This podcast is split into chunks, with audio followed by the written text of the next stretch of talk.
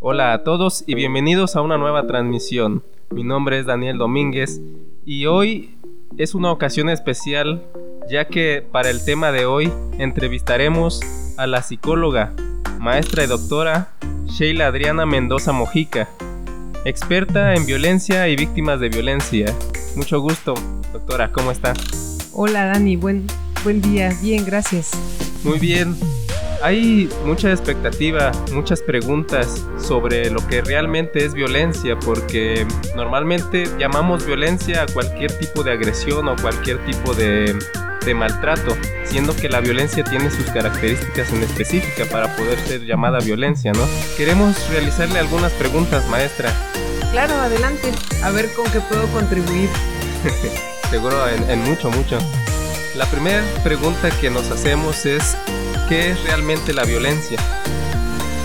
Bueno, desde la Organización Mundial de la Salud, que lo ha estipulado en el 2002, eh, que ya lo toma como un problema de salud pública, pues es todo aquel acto intencionado que puede generar un daño, ya sea físico, psicológico, a otra persona, pero también a otras personas, es decir, a comunidades o hacia sí mismo, y este puede ser eh, pues en diversos contextos. Eh, la violencia, pues también hay diferentes conceptualizaciones, pero creo que es importante eh, destacar que agresividad y violencia no es lo mismo. A veces creemos que el ser violentos es por naturaleza y esto no es así. ¿No es así? Entonces podríamos hablar de que la violencia es un tanto aprendido. Pues digamos que es una cuestión de tipo social, que es una, es algo que se va realizando, pero no por naturaleza, sí, exacto, que podría ser aprendido y que al tener esa connotación de aprendido también se puede eh, desaprender. exacto, intervenir, intervenir para que no se esté dando. Eh, antes pues decíamos, es que es violento, por ejemplo, los hombres son violentos porque son hombres, ¿no? El género masculino. Y entonces las mujeres no tenían que ser violentas, porque pues eso correspondía como más a la naturaleza del hombre. Esto pues no, no, no es así totalmente, aunque sí puede haber violencia ejercida por mujeres y violencia ejercida por hombres. Claro, bien dice la frase, ¿no? La violencia no tiene género, como a veces sí nos quieren hacer este, creer. Respecto a lo que comenta maestra, me viene una duda entonces, porque según, obviamente no conozco el dato exacto, mucha de la violencia masculina se le atribuye a la testosterona, que es la testosterona la responsable o en parte responsable de que el hombre sea un tanto más agresivo que las mujeres. Y hago la pregunta porque no hace mucho tenía un amigo que recurría a sustancias este, químicas para mejorar su rendimiento eh, dentro del gimnasio. Estas sustancias son más que nada testosterona y al tener el, este aumento de testosterona en su comportamiento sí se vio un cambio más agresivo que iba incluso en contra de sus padres. Entonces, no sé, puede ser que pareciera que la testosterona sí tiene un factor importante a la hora de, que una persona sea agresiva, ¿no?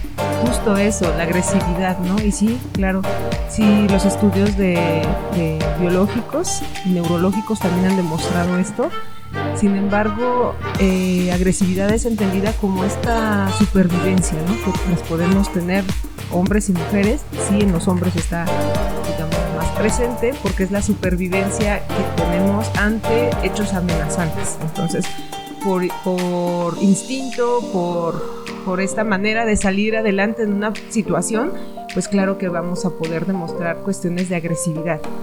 Pero para que podamos hablar de violencia tienen que existir tres elementos. Estos elementos tienen que ver con el poder, que es ejercer o someter a otros con una...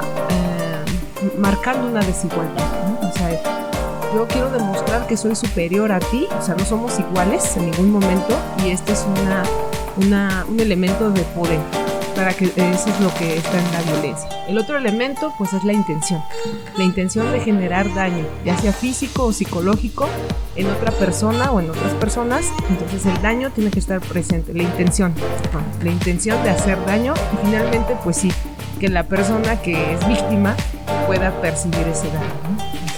Ok, entonces podríamos definir que la real diferencia entre agresividad y violencia es el factor en uno instintivo y en el otro más racional, de querer una superioridad, de, saberse más fuerte, más ágil o más poderoso que el otro. Exacto. Y entonces en esa superioridad yo voy a marcar que no somos iguales y entonces voy a controlar y voy a intentar eh, que se haga, por ejemplo, siempre lo que yo diga, ¿no? El ejemplo que pones de tu amigo, de esta agresividad que demuestra y a lo mejor con los padres, pues esto podría ser un tanto pues normal, en el sentido de que estuvo eh, consumiendo sustancias que, de alguna manera rompieron con el equilibrio que tenía, pero también se puede generar en una violencia. ¿Por qué? Pues si en algún momento reacciona la familia y quiere someterlo, quiere controlarlo y, bueno, por ejemplo, eh, ejercer algún daño sobre esa persona y también reacciona de esa manera, entonces ya estamos hablando de actos violentos sí mismo también podría ser el caso, ¿no? que él pueda generar un daño. Este se llama, la Organización Mundial de la Salud ha, tenido a bien clasificar los tipos de violencia. Entonces tenemos violencia autoinfligida, que es como estas autolesiones y suicidio, la violencia interpersonal, la violencia comunitaria. en la interpersonal está, por ejemplo, la violencia de pareja, la violencia eh, familiar, ahí está el maltrato infantil y tenemos un montón de, digamos, esta clasificación nos sirve, pero ya cuando la vivimos en el día a día, decimos, pues qué padre saber que existe, sin embargo, ¿cómo hacemos para que esto no se siga perpetuando? Porque esto es lo, lo interesante de la violencia, al ser actos que parecen ser justificados, entonces son aceptados y perpetrados por la misma sociedad. Claro, y a veces esta violencia llega como usted lo menciona, a nivel sociedad, en que la violencia se justifica muchas veces con patriotismo, con nacionalidad, por decisiones que toma alguien más, ¿no? Que nosotros ni siquiera somos a veces ni conscientes del por qué, solamente, solamente sabemos que tenemos que ir a, a pelear. Muy interesante y bueno, ahora que ya sabemos realmente la diferencia entre agresividad y violencia, sabemos que la violencia es aprendida, ¿cómo es que aprendemos nosotros a ser violentos? Por ejemplo, hay también mamás que nos escuchan que a veces, y obviamente es, justificable la preocupación de que vemos a veces que nuestro hijo es demasiado violento, que él le gusta ejercer violencia contra otros niños o contra animales o contra lo que se le acerque. ¿Cómo podemos identificar más o menos de dónde podría él estar aprendiendo a ser violento?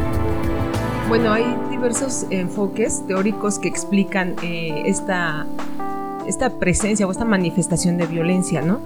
Ahí nosotros estamos en un, en un, grupo de investigación en el Instituto Nacional de Psiquiatría y ahí hay varios enfoques como los neurólogos dan sus explicaciones, están los clínicos, los que atienden ya en la, en la clínica a todas estas personas que llegan víctimas de maltrato con secuelas psicológicos y están los del enfoque también psicosociales, ¿no? Que tiene que ver con poblaciones enteras que están viviendo eh, alta exposición a la violencia. Entonces, bueno, todo esto se, ha, eh, se han intentado dar explicaciones, hay varias explicaciones, digamos que todas son útiles porque pueden ayudarnos a, entender qué está pasando, ¿no? En este ejemplo que, mencionas, yo podría hablar de, una explicación que tiene que ver más con factores psicosociales y en, esta, en este ejemplo, pues es que el niño pudo ah, pues estar replicando conductas observables que obviamente no se dan como en la escuela, ¿no? De mira, así o asado, pero sí se da una repetición constante y a través de la observación, también se le llama aprendizaje vicario de la violencia, pues a través de la observación estar este pues replicando. Alguien podría decir, bueno, es que en mi casa eso no ocurre, pero a lo mejor en el contexto social sí, es decir, con los tíos, con los abuelos, ¿no? A veces en casa se trata igual a mujeres y hombres y se les está educando igual. Pero en casa de los abuelos no se les permiten hacer ciertas cosas a los hombres, ¿no? O sea, he, tenido el, caso de que, pues, si un hombre, un menor, se pone un mandil para ayudarle a la hermana a, a lavar trastes, la abuela no tiene que ver. O sea, lo hace escondidas, porque en todo momento lo empieza a agredir porque esas no son eh, cosas que hagan los hombres, ¿no? Entonces esto pues es una de las razones por las cuales se, se puede replicar la violencia. No necesariamente ocurre en todas las personas, no en todas las familias, pero creo que lo más importante es como tratar a todos, ¿no? O sea, respetar este, estas diferencias y no, no tratar de imponer estas desigualdades, ¿no? Creo que esa sería una de las, de las cosas que nos podría servir más para tratar a estos niños violentos o niñas violentas, que también, insisto, no es solamente de género masculino. Claro, y es importante también hacer eh, o marcar que, porque me ha tocado muchas veces escuchar a mamás que dicen, pero es que a él, a él ni le pegamos porque es violento, pero sin en cambio cuando empiezas a indagar más, es verdad que a él no, lo maltratan físicamente, pero entre los padres ambos están maltratando todo el tiempo, verbal y físicamente y aun cuando a él no se lo hacen, él está observando la violencia y la está interiorizando. Pasa mucho esto también y me ha tocado ver cuando, más que nada en mujeres, que tienden a, buscar relaciones agresivas, relaciones no funcionales, relaciones que ahora se les llama tóxicas. Y es por el ideal que ellos se han formado, a eh, el ideal que han formado a través de la palabra amor o alrededor de la palabra amor en la que ellos de pequeños veían cómo sus padres se trataban de mal y ellos interiorizaron que de alguna forma esa era la forma correcta de, demostrar el amor a través de la violencia, ya que su mente pues obviamente no, no, alcanzaba a interpretar del todo, ¿no? La situación que pasaba ahí y por ende ellos buscaban en el futuro con sus parejas alguien que de cierta forma las maltratara también. Y esto a veces es inconsciente, yo me imagino que en la violencia pasa lo mismo las chicas que dicen, pero es porque, porque siempre a mí me tocan los infieles, porque a mí siempre me tocan los agresivos. Y pues no es realmente que te toquen, sino que tú los buscas, ¿no? Y también eso pasa con las, las personas violentas. Siempre hay un modelo en el que se busca a la persona a violenta. Yo siempre les comento que los novios, las parejas, no se sacan en rifas o no metes la manita en una tómbola y, ah, me tocó el, el, el, el agresivo, ¿no? Sino que responden a patrones que tú obviamente vas buscando y encuentras a final de cuentas. En la violencia, ¿qué tanto, qué tanto funciona así? ¿Qué tanto se interioriza para después eh, sacarse o desenvolverse en el futuro cuando ya pasó el niño a ser un hombre? Mira, está bien interesante, ¿no? El planteamiento, porque justo a veces creemos que ya es como un tipo maldición, ¿no? Si tuve unos padres así, bueno, si mi padre fue así, yo voy a buscar repetir ese patrón, ¿no? No es, no es tal cual, aunque sí es cierto. Eh, hay estudios que demuestran que quienes padecen, por ejemplo, violencia de pareja, no solamente en el matrimonio, sino desde el noviazgo, en, mucho, en mucha frecuencia fueron también víctimas de maltrato infantil. Eso por un lado, pero también han observado mucho el maltrato que se da eh, en, su familia. Nosotros en el estudio que, realizamos encontramos mucho más presencia de, sintomatología de estrés postraumático en aquellos niños, niñas, bueno, en este caso jóvenes, porque les preguntamos cuando tenían de 15 a 18 años, en aquellos eh, jóvenes que dijeron haber observado o presenciado esta, esta violencia de tipo física principalmente en sus padres o sea, a punto de que, por ejemplo, se dejaron o hubo heridos o situaciones a veces más complejas sin llegar a la muerte, pero sí lesiones graves. Y en ellos hubo más presencia de síntoma, sintomatología postraumática que en aquellos que, por ejemplo, tenían violencia de pareja en el noviazgo, ¿no? Entonces esto nos demuestra que la violencia es como que se va acumulando, ¿no? O sea, es no tanto que busquen el patrón, o sea, no, no es que digamos, sí es una explicación que pueden normalizarlo, ¿no? Más que, más que es esta normalización que tenemos de la violencia. Entonces, si la padecimos, si la observamos, pues es más fácil que aceptemos estos eventos violentos hacia nosotros, como mujeres en este caso, o también como hombres, porque también esto de las relaciones tóxicas no solamente se da de, hombres hacia mujeres, ¿no? También se da de mujeres hacia hombres y les llamamos desde una postura pues técnicas, relaciones de noviazgo no saludables o relaciones de pareja no saludables. Porque a veces alguien podría decir, bueno, ¿y qué yo soy feliz así? Pero nadie es feliz siendo violentado. O sea, eso no es algo que, que sea digamos, aceptado por la naturaleza humana y la violencia excluye los valores. Pues los seres humanos más que nada pues estamos formados de valores. Entonces, esto de le gusta que lo maltraten, expresiones de este tipo, pues como que no, no, este, pues no son lo más conveniente, ¿no? Porque son cuando normalizamos. Entonces me parece bien interesante cómo, cómo planteas esto de las relaciones tóxicas, porque estoy segura que muchas veces estamos enredados en esta situación y ya no sabemos en qué momento somos víctimas y en qué momento somos perpetradores. Vaivén. Claro, y es importante hacer también eh, la puntuación de que no es la maldición, como usted decía, todo esto se puede arreglar. La violencia es un aprendizaje y como aprendizaje se puede desaprender y se puede volver un aprendizaje nuevo, más funcional para nosotros. Lo importante siempre, como lo digo, es, es buscar a la persona adecuada respecto al especialista. O sea, en este caso sería ya el psicólogo o en dado caso más extremo un psiquiatra, ¿no? Que te pueda ayudar. Porque para todo hay gente que te puede ayudar. Pasa mucho que la persona trata de resolver el problema por sus propias manos, aun cuando no tiene la preparación el conocimiento necesario como para resolverlo realmente. Muchas de estas veces eh, lo que pasa es que agrava aún más el problema.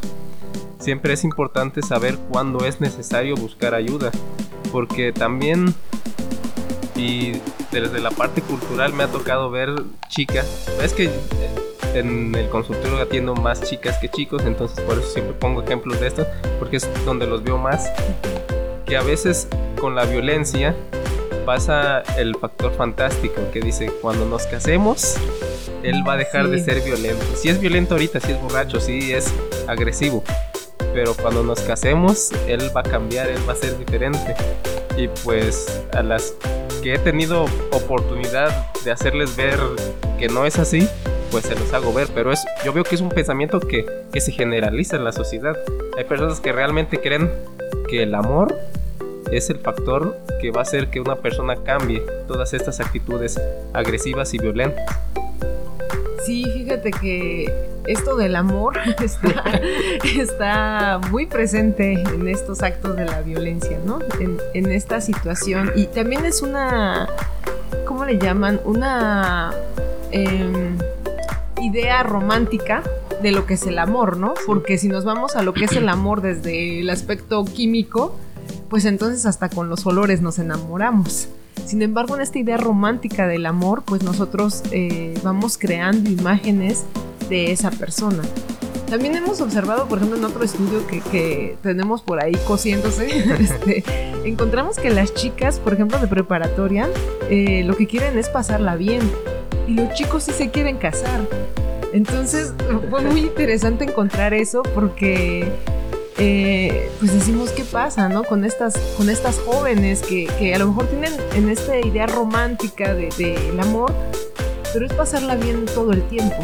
Y en cambio como el matrimonio es algo que las puede atar más, o se dan cuenta, están reconociendo que el matrimonio puede darles algo que no es pasarla bien, porque pasan a ser propiedad de desde lo cultural, ¿no? O sea, sí, sí, es el amor, sí, pero el matrimonio aparte es como otra idea romántica que va como peleada con el amor. Y las chicas de ahora lo están reconociendo, o sea, sí se dan cuenta que estar casadas no es lo más eh, romántico que hay. No es lo más fantástico. No es lo más fantástico, pero eh, de alguna manera eh, tienen que responder a los estereotipos y a los roles sociales que están impuestos para las mujeres. Claro, el, el matrimonio es un compromiso que ahora sí que culturalmente para toda la vida, ¿no? A partir de pocos años para acá es cuando se empieza a ver ya el divorcio como una alternativa viable. Antes si usted seguramente le tocó ver papás o abuelos que decían que no, que el matrimonio era para siempre y el divorcio era pecado y si ya te tocó un mal marido, pues ya te, te, aguantas para toda la vida, ¿no? Es interesante ese estudio que comenta porque siento que mucho de ese pensamiento que tienen las chicas de vive la hora y no te comprometas, también viene mucho influenciado por eh, ciertos grupos o ciertos pensamientos que les hacen creer eso a las chicas, ¿no? Eso es lo que yo creo.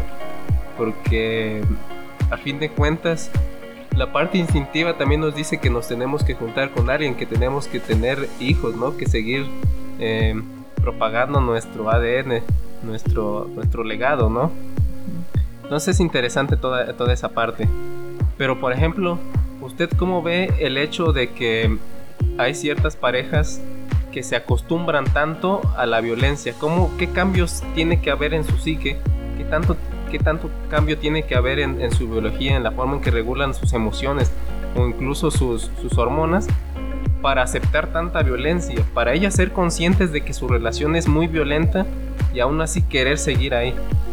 Bueno, yo voy a dar mi explicación desde los factores psicosociales, ¿no? Que es lo que le sé un poquito más. Esto de acostumbrarse a la violencia es algo que, bueno, y desde nosotros, aunque seamos psicólogos, pues eso no nos excluye de, de, que vivimos en contextos violentos, ¿no? Eh, yo creo que todos en algún momento hemos sido víctimas de, algún tipo de violencia, ya sea interpersonal o de otro tipo, principalmente interpersonal y nuestro país, pues como muy este común, ¿no? Muy frecuente en algunos en algunos lugares. Esto también hay que hay que especificarlo porque no en todos los lugares es lo mismo.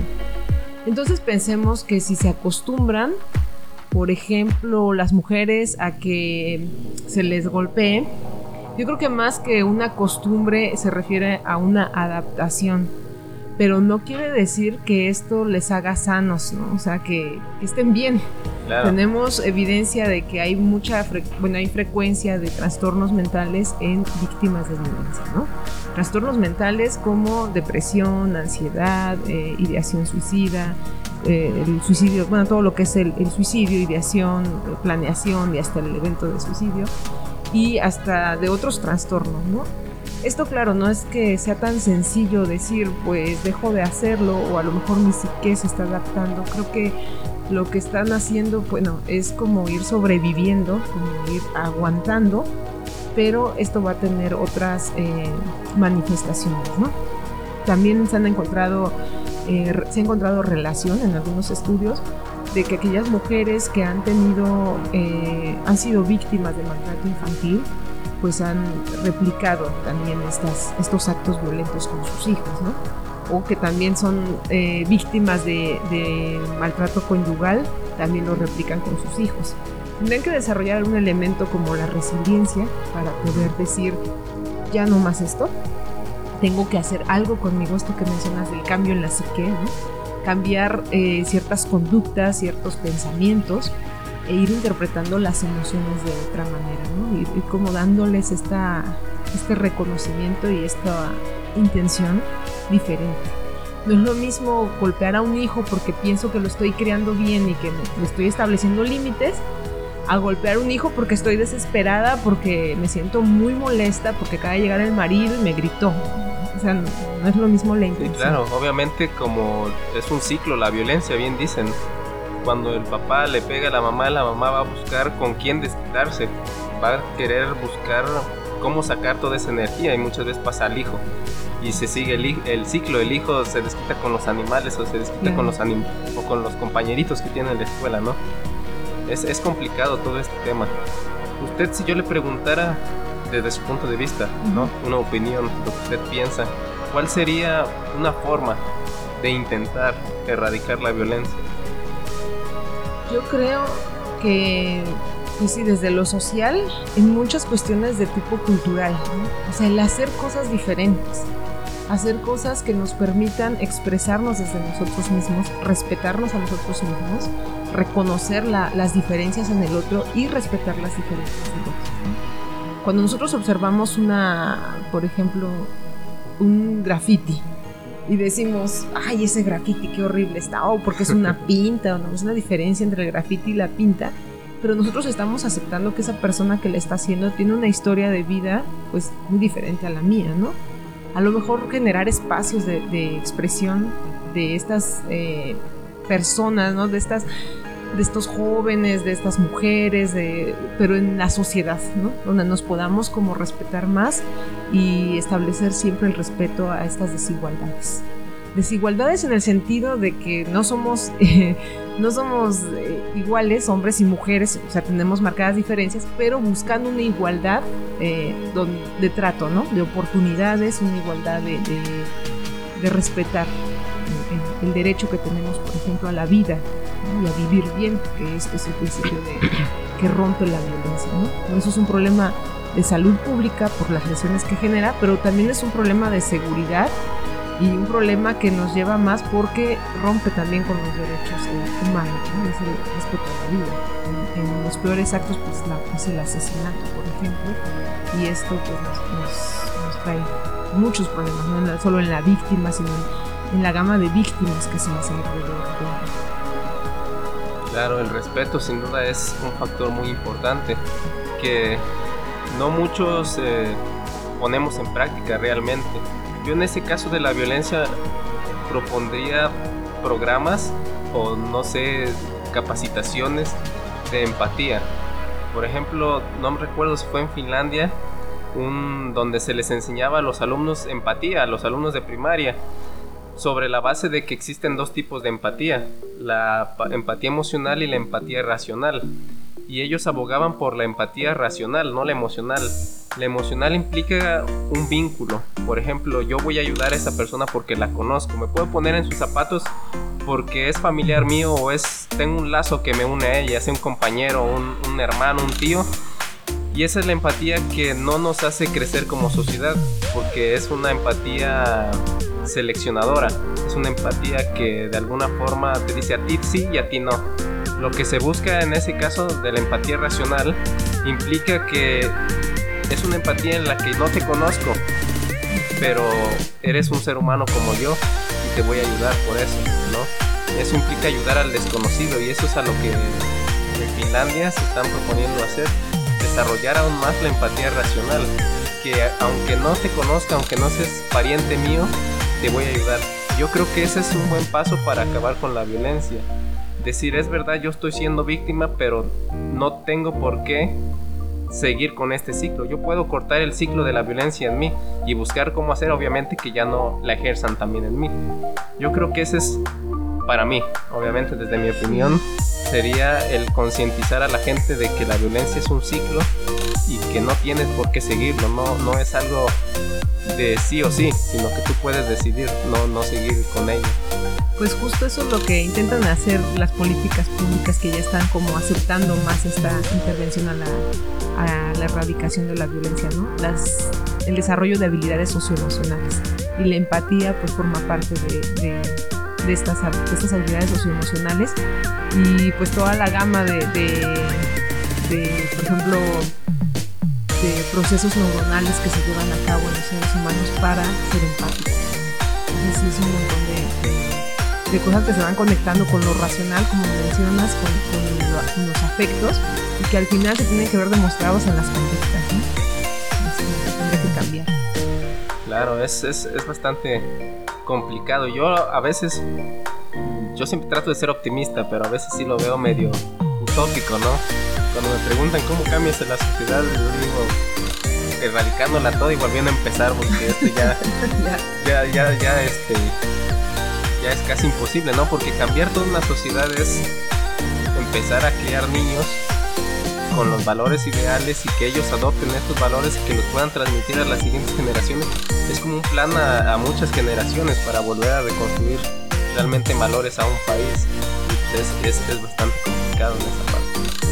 Yo creo que coincido contigo en que, en que sí hay posibilidades, ¿no? Aunque mm, quizás un poco, no coincido en que sea un poco, en que tengamos que tener una supremacía, ¿no? En algún momento podemos decir es que yo soy quien tiene la verdad, pues también eso es eh, complicado, ¿no? Por eso decía hace rato, nosotros nos juntamos los de impacto los neuros, neurociencias, nos juntamos los clínicos, nos juntamos los psicosociales y de esta manera tratamos de equilibrarnos, ¿no? Y decir, bueno, pues tú qué has encontrado, porque no es lo único eh, lo que tú estás diciendo, ¿no? Hay tiene muchas perspectivas diferentes.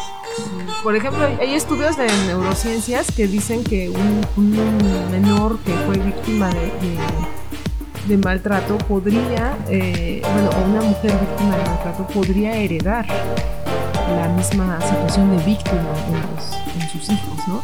Y eso tenido así como un, fuerte impacto, porque entonces también trae a, a decir, bueno, entonces sí es genético, o sea, sí se puede heredar, sí, por los procesos neuronales, según algunos estudios, no quiero decir que sí, pero es una línea de investigación que se está abriendo porque antes ya se había quitado, ¿no? O sea, totalmente aprendido, ¿no? Bueno, espérate, hay secuelas que tienen que ver con este impacto en el cerebro que genera la, la violencia, ¿no? Y esto a veces pues no lo consideramos, no lo sabemos y entonces eh, pues se va haciendo más complejo esto, ¿no? Que como bien dices, ¿cómo lo podemos, eh, pues cómo podemos avanzar, ¿no? Yo creo que reconociendo primero que estamos ejerciendo o, recibiendo actos violentos. Cuando nos sentimos lastimados, ya sea verbal, física, sexual, patrimonial, cuando nos sentimos lastimados, cuando nos sentimos eh, dañados, en ese momento puede ser que esté siendo víctima de violencia. Cuando yo quiero ejercer mi voluntad, mi supremacía, mi, y tengo la intención de someter a la otra persona, entonces también puede ser que esté ejerciendo la violencia. ¿La necesitamos? O sea, como sociedad, creo que sería esa como la pregunta, ¿no? ¿Necesitamos ser una sociedad violenta para poder progresar o para seguir adelante? Pues en mi opinión, claramente no, no la necesitamos. Aunque fíjese que hay patrones. Por ejemplo, mucho se habla de yo he, yo he oído hablar a, compañeros o amigos que dicen es que la sociedad china o la sociedad de, Corea del Norte o la sociedad rusa es, es, es, no es violenta, es, es muy ideal, son como utopías de ciudades en las que la economía y todo este, fluye muy bien, no como aquí en México que somos muy agresivos, muy violentos, muy corruptos pero son opiniones que tampoco están tan fundamentadas porque si ponemos atención tanto China como Corea del Norte como Rusia son como monarquías, ¿no? Donde tú no puedes expresarte libremente. Incluso hay un estudio que dice que México es de los países más felices del mundo y también es de los más violentos. Entonces, ¿qué está pasando ahí, no? Y China, Rusia y Corea del Norte, que son como que los más rectos, los más, este, donde menos violencia hay, a lo mejor donde la economía está mucho mejor, son donde los países donde tienen más índices de suicidio, más índices de depresión. Entonces son eh, cuestiones a veces contradictorias, ¿no? Que dicen, bueno, si, si somos los más violentos, ¿por qué somos los más felices, ¿no? Obviamente tiene que ver, yo creo, con la, la libertad, ¿no? Pero también ocupamos un control, ya que, pues en China, ¿no? En Rusia, no hay esa posibilidad que tenemos nosotros aquí de criticar incluso hasta el presidente, ¿no? Allá todos tus actos tienen consecuencias y pagas las consecuencias, no quedas tan impune como, aquí en México. Pues sería cosa yo creo que de hallar un equilibrio, De libertad y control, porque sí necesitamos control. No nos pueden dejar como changuitos libres porque pareciera que no tendemos hacia la violencia. Yo creo que necesitamos gobernanza, buenos gobernantes, unos buenos creadores de políticas públicas y unos buenos, eh, digamos, que podamos ejercer en, estas, en estos límites, digamos, de, ser ciudadanos y de a lo que tenemos derecho, todo esto. Yo creo que es un país violento, sí, pero no en todos los contextos. O sea, es muy diverso México, ¿no? Pues así como tenemos muchas posibilidades de de ser víctimas de violencia, pues también tenemos muchas posibilidades de ser resilientes y tenemos muchas maneras de, salir, ¿no? De, salir adelante, que a lo mejor otros países, otras culturas podrían decir, bueno, ¿y tú cómo le has hecho? Bueno, pues eso es parte de mi cultura, de, de cómo creo que aquí, algo que tú mencionabas hace rato, ¿no? De buscar ayuda con un profesional eh, creo que también a través de estos programas de radio, por ejemplo, se pueden formar redes de apoyo. A lo mejor no, no existe el profesional en mi comunidad, porque esa es una realidad, ¿no? Hay muchos psiquiatras en México, mucho menos eh, subespecialidades en psiquiatría. A lo mejor sí hay muchos psicólogos, pero también no siempre hay como el acceso en todas las comunidades, muchas psicólogas también. Sin embargo, sí tenemos como redes de apoyo, ¿no? Y creo que México por eso se caracteriza, porque tenemos esta situación de que si algo está pasando, pues ya vamos con la familia, ya vamos con las amistades, ya, o sea, hacemos cosas que a lo mejor no todas son saludables, pero digamos que vamos solucionándola en el camino, ¿no? La vamos pasando. La vamos pasando, exacto. Y en eso, pues tenemos más posibilidades de que alguien eh, ante un evento, por ejemplo, ejemplo de, suicidio, como bien decías hace rato, de, los altos índices de suicidio en estos países, o bueno, quizás más elevados que en México, en México de repente ya te saca de tu tristeza la amiga, ¿no? Que te viene a contar el chisme o que ni cuenta se había dado que andabas como triste pero te está buscando, o el amigo que para echar unas cervezas, o no sé, algo que a lo mejor... Sí, encontramos un escape, ¿no? Que no es ideal, pero que de alguna forma, pues, en el momento ayuda. Sí, o sea, no, no todas son saludables ni todas son tan convenientes, pero no aplica en toda la población. Hay, hay contextos aquí en México que pues son, tienen menos actos violentos, menos exposición a la violencia, digamos de tipo comunitaria o interpersonal, pero hay otros, hace rato decías del matrimonio, ¿no? Que, que en los tiempos antiguos, los, si te casabas ya no te dejaban descasarte. Bueno, yo también creía eso, entonces ya este, después, ya actualmente he escuchado mm, comentarios de personas que no los dejaron descasarse. Yo decía, bueno, pero se supone que ya es la actualidad, o sea que hay comunidades que todavía siguen promoviendo este tipo de situaciones. ¿Qué es lo mejor o qué es lo peor? Yo creo que en cada, en cada situación va a tener que llevarse a cabo un análisis, ¿no? Pero creo que estas redes de apoyo son fundamentales para, para ir eh, erradicando estas, formas violentas, estas formas no saludables de relacionarse con los demás. Sin duda, yo creo que en estas situaciones lo más importante es concientizar al, al individuo ya no tanto a la sociedad sino al individuo. El que capte el mensaje ya es una ayuda importante que nunca se sabe cuál va a ser la repercusión a futuro, ¿no? Bien dicen el efecto mariposa, no sabe a dónde vaya a parar. Por ejemplo, yo siempre animo a las personas a que se cuestionen incluso de lo malo. Por ejemplo, si alguien fue violento conmigo o agresivo o me dijo algo que no me gustó, yo los aliento a que se pregunten por qué lo que dijo esta persona me está haciendo sentir mal porque a veces el problema no es tanto de la otra persona. Bueno, sí es de la otra persona porque está siendo violenta y si está siendo violenta obviamente tiene un problema. Pero también parte del problema lo tenemos nosotros al aceptarlo. Nosotros podemos decidir no sentirnos mal por lo que nos dijo la otra persona. Y eso se llega solamente a encontrar mediante la reflexión. Por ejemplo, si alguien llegara y me dice, eh, tu podcast es, está muy feo, no me gusta, eh, deja de hacerlo yo puedo decidir o sentirme mal por su comentario o ignorarlo totalmente, pero eso es solamente una capacidad que te da haber reflexionado antes. Decir, bueno, sí puede ser que no sea el mejor, pero yo sé que voy a mejorar, ¿no? Y eso puede pasar también con las personas. Desde preguntarse por qué estoy dejando que otra persona sea violenta conmigo, nos puede llevar a una respuesta que nos pueda cambiar la vida. Puede llegar a decir, pues no tengo ninguna necesidad de, de seguir aquí, ¿no? Me voy y a donde me voy se encuentra un lugar más feliz o una persona más feliz, una persona que me trate mejor, ¿no? Yo creo que todo empieza desde que nos empezamos a cuestionar a nosotros mismos, por qué permitimos ciertas cosas y por qué hacemos ciertas cosas.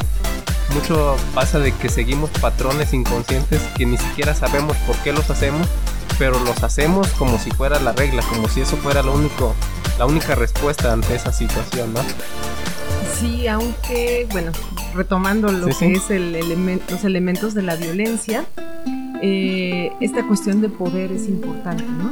Si alguien viene y te dice esas cosas horribles de tu, de tu programa, pues está bien, ¿no? Tú lo decides, pero si es alguien que, digamos, es tu patrón o es tu patrocinador o es alguien importante para que se siga desarrollando tu programa o elemental o tiene cierto poder sobre ti, entonces ahí sí ya no es tan, tan, eh, digamos, eh, igual, ¿no? O sea, no, es tomado de, la misma manera. Y también otra situación es que, por ejemplo, en una mujer, en, un contexto de matrimonio, una mujer a veces no tiene a dónde irse, ¿no? O sea, le cierran las puertas por esta creencia de tienes que quedarte con él porque es para toda la vida, o tú lo quisiste, tú ya sabías cómo era y ahora te aguantas, entonces se le cierran las puertas muchas veces eh, pues está muy mal pagado el trabajo a las mujeres en comparación al trabajo de los hombres, ¿no? Hay menos equidad, perdón, menos eh, sí, oportunidades para las mujeres. Entonces de repente, aunque ellas mm, decidan como salir, eh, no, no se puede siempre. Esto de interpretarlo, como bien mencionas, y que tanto deciden, digamos, o decidimos de manera individual reflexionar y decir, esto sí me sirve, esto no, es lo mejor, es lo primero que hay que hacer. Pero creo que como sociedad tenemos que buscar alternativas para que si esas mujeres no se sienten a gusto o esas personas no se sienten a gusto, haya otras opciones. Eso pensando en un contexto de matrimonio. En cuestión de jóvenes, por ejemplo, que hubiera más posibilidades, ¿no? Si el patrocinador viene y dice eso, pues que haya otros patrocinadores, ¿no? Que haya opciones. Siempre esto va a ayudar, que no solamente haya una persona que ejerza poder. Esto es, creo, un poquito como para ampliar esto de la reflexión, porque sí, digo, yo también estoy de acuerdo en que lo importante es que la persona reflexione, pero desgraciadamente muchas personas se van con que eh, y esto hace que se perpetúa la violencia, ¿no? Lo, lo, malinterpretan y acaban diciendo, es que tú te aguantas o tú te dejas. Y esto no ha ayudado mucho a erradicar la violencia, que ha generado en muchas, principalmente víctimas, mujeres de violencia doméstica, ha dejado mucho la culpa, ¿no? Exacto, sí, se sienten hasta mal con ellos mismos por no poder hallar la respuesta, ¿no? Sí, eso es algo muy complejo, sí, es algo difícil de, de pues entenderlo primero, ¿no? Porque como decía, todos en algún momento hemos sido víctimas o estamos en un contexto donde es normal esta situación. Sin embargo, pues como justo esta, esta, estas invitaciones, estos programas, estas charlas donde eh, podamos decir, ¿no? Lo que sabemos, lo que pensamos, esto creo que es un gran, un gran logro. Claro, bien dice, nunca se sabe quién te está escuchando. Por ejemplo, a mí me ha pasado que obviamente todos pasamos o llegamos a, tener problemas, ¿no? Y al menos a mí también me ha ayudado mucho el escuchar a otras personas que aparentemente tienen un cierto éxito. Yo lo he visto así, que dicen, antes de yo tener todo esto que tuve, pasé por todas estas situaciones difíciles. Y, con lo, y te lo digo para que sepas que para llegar a un cierto punto también vas a pasar por cosas difíciles. Porque hay mucha gente que se rinde muy rápido como ya lo mencionábamos antes de grabar, que aceptan su realidad. Dicen, pues ya me tocó este, esta persona violenta, pues ya es mi destino, ya la vida me, me mandó así. Lo ven hasta divino, ¿no? Me ha tocado decir, a escuchar personas que dicen, pues es la cruz que me tocó. Yo voy a tener mi, mi recompensa en el cielo, ¿no? Cuando pues no debería ser de ningún modo así.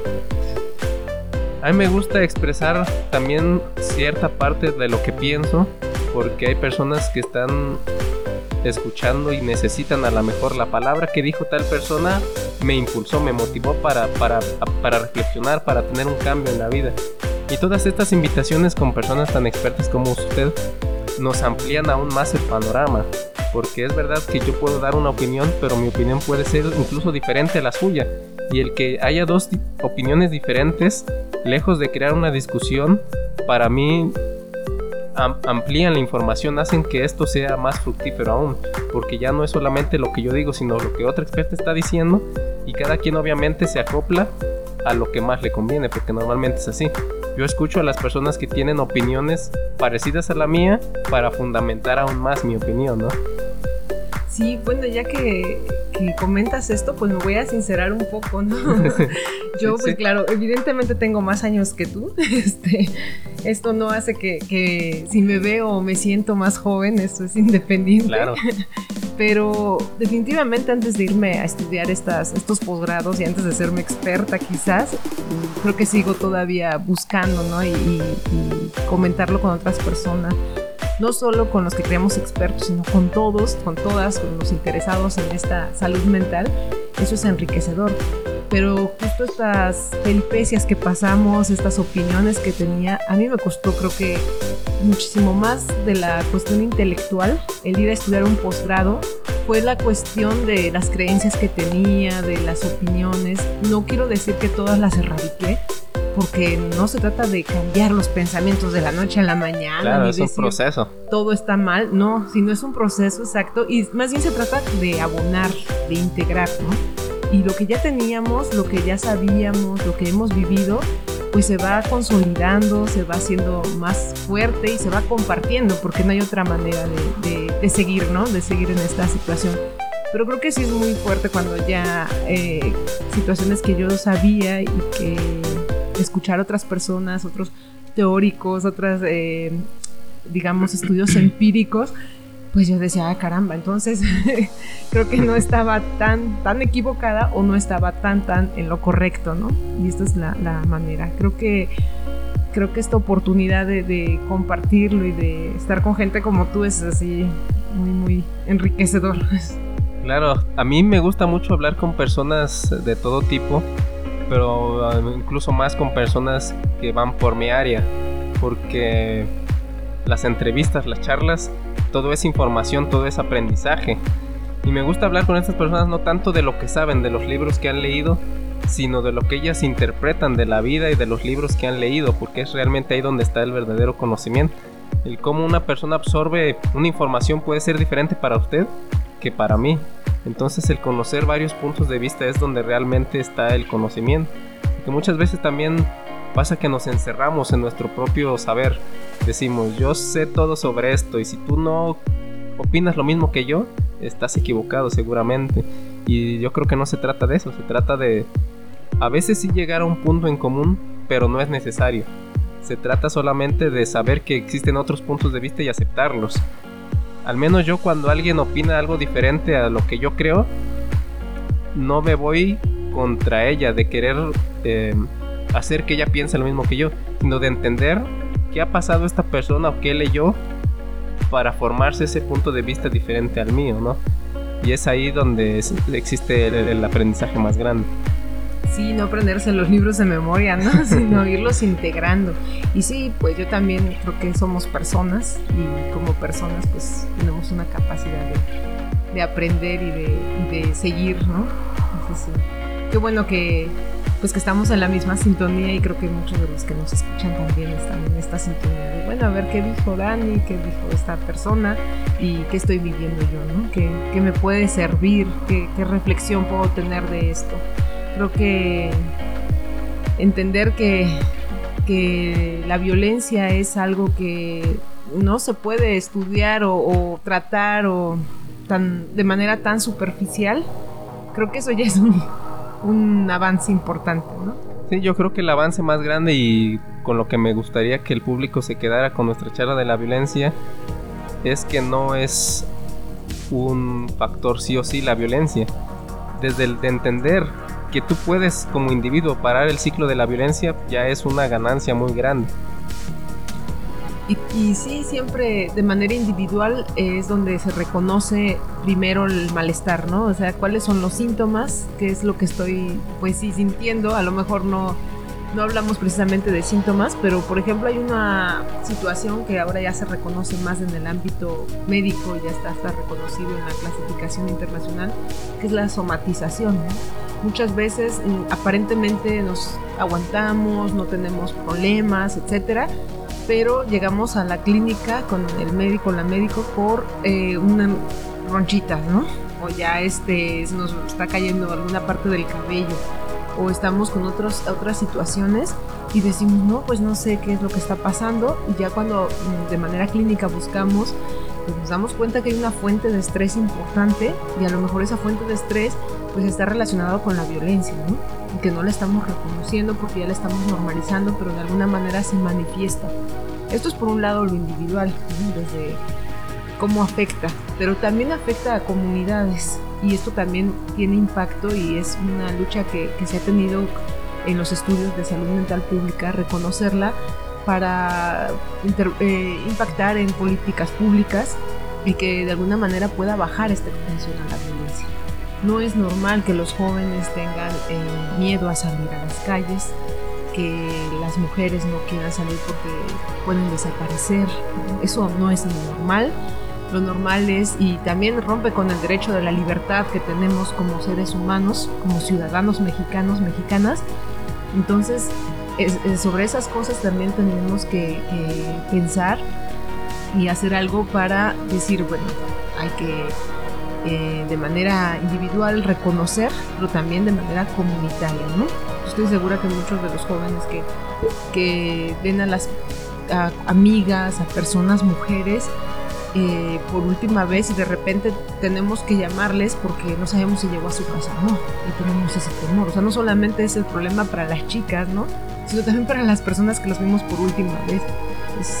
Creo que en parte esta, esta situación no es nada más un problema individual y que quien lo tiene que solucionar somos los individuos, sino también es un problema de tipo comunitario y de alguna manera las, eh, hay que hacer algo por las políticas pero pues, si no estamos en esa, también en ese rol, pues desde que si somos docentes, desde que si somos padres, madres de familia, desde que somos hermanos, hermanas, también en esta situación, tíos, tías, educar en esta eh, situación de, no tolerar actos de violencia.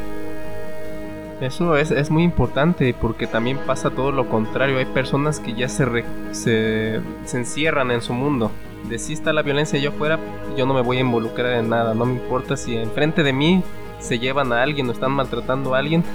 Hay, hay videos en, en, las redes sociales donde hacen experimentos sociales de ese tipo.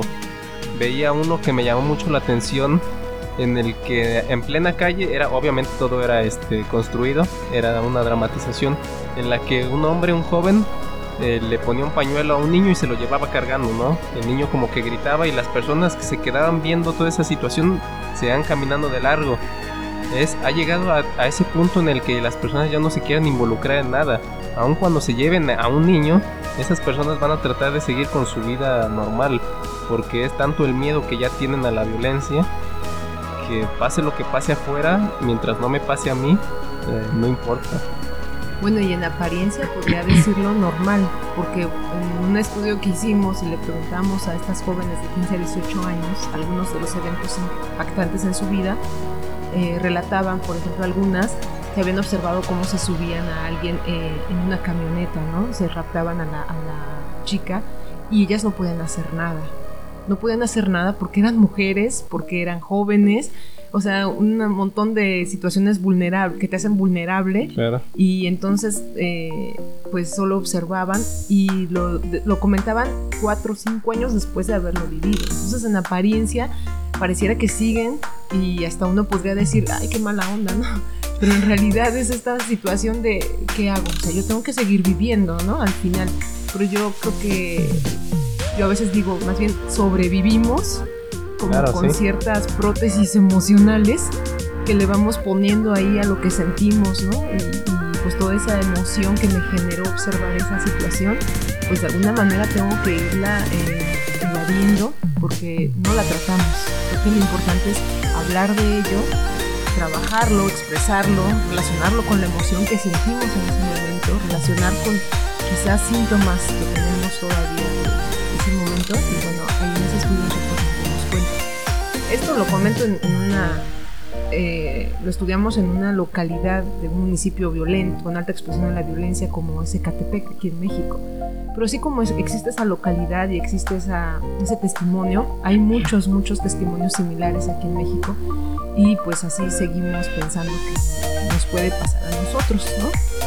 Estas chicas, pues cómo pueden salir a la calle nuevamente sin temor, es prácticamente imposible tienen que tener temor, tienen que estar alertas, tienen que estar cuidándose y a lo mejor unas luminarias no son suficientes, sino que hay que hacer otras cosas. Como dices, a veces mejor se encierra, ¿no? Porque pues ya no pueden hacer nada. Sí, es, es un, un sentimiento grande de impotencia realmente, porque antes o anteriormente el monopolio de la violencia lo tenía solamente el Estado pero ahora ya no es solamente el Estado, ya hay otros factores que implican la violencia sin restricciones. Y es realmente ahí donde, al menos yo lo veo, es el mayor temor. Saber que si pasó algo y tú lo reportas a las autoridades, esas autoridades no van a hacer nada. Incluso te puede ir hasta peor a ti por ir a, denunciar algún, algo que tuviste, ¿no? Entonces es, es ya una sociedad ya muy corrompida desde mi punto de vista ya encerrarse en la individualidad lo veo como algo comprensible, no algo que yo haría, pero las personas que sí lo hacen, las entiendo por qué lo hacen. Muchas de esas personas no se encierran porque sí, sino porque obviamente, como usted ya mencionaba, vieron algo o sufrieron algo que los hizo actuar de esa manera. Como usted dijo, estamos sobreviviendo. Nuestra mente va a buscar la forma de perpetuar nuestra vida al menos unos añitos más, ¿no? Y si esa es una forma de, de salvarnos a nosotros mismos, lo vamos a terminar haciendo. Sí, creo que en nuestro país, digo, esto no es algo nuevo, ni es que lo diga yo, pero la impunidad es uno de los, de los factores que más influyen para que estos actos violentos en cualquier localidad se sigan pues, perpetuando. La tenemos complicada, ¿no? Por un lado lo cultural, por otro lado que las mismas, eh, las mismas nociones jurídicas ¿no? nos ayudan en cuanto a, su ejercicio, ¿no? Entonces, sí, tenemos complicada, sin embargo, pues insisto, al final somos mexicanos, mexicanas y, tenemos nuestra propia manera de, salir, ¿no? Propia forma de, sobrellevar al menos las cosas, ¿no? Respecto, volviendo un poco más al tema de la violencia, ya un poco más en concreto, usted que es una investigadora sabe si nuestro cerebro, nuestra biología, nuestra anatomía cerebral cambia cuando una persona está tan acostumbrada a la violencia. Me refiero a que, por ejemplo, leía no hace mucho que las personas con depresión tienen reducida una cierta parte del cerebro, es un estudio que salió, y ciertos trastornos implican, como la psicopatía, regiones del cerebro más amplias o más reducidas, a las cuales se les atribuye ese comportamiento.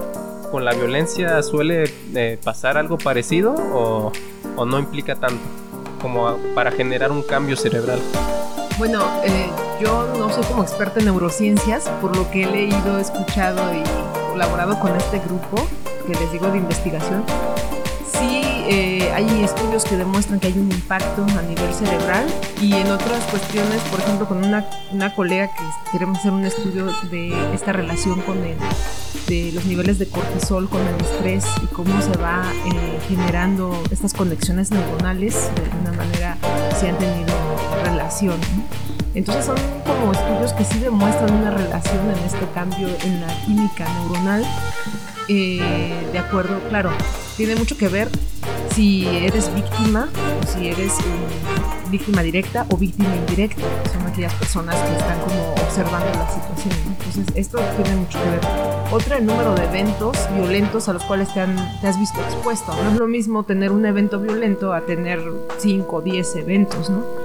Eh, también lo que sí está muy asociado es, por ejemplo, la, la mujer, el ser mujer somos como más vulnerables a tener un, tipo de trastorno mental relacionado con, o sintomatología de trastornos mentales relacionados con eventos violentos.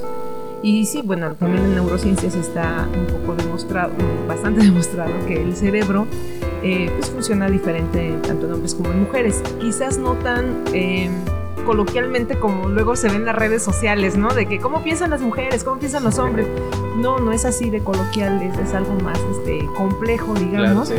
Pero sí hay diferencias, ¿no? Entonces esto, eh, por ejemplo, esto de estrés postraumático sí está más relacionado con el ser mujer y con la alta exposición a los eventos.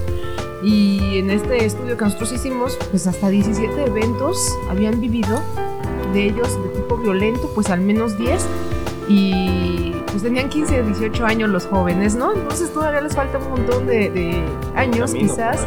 y quién sabe qué más les toque, ¿no? Exacto. Yo hacía la pregunta porque si, por ejemplo, al principio definimos que la violencia es aprendida y por lo tanto se puede desaprender, cuando ya hay un cambio cerebral en el que una región del cerebro ya disminuyó o se, se volvió más grande, se vuelve un poco más complicado desaprender esa violencia, ¿no?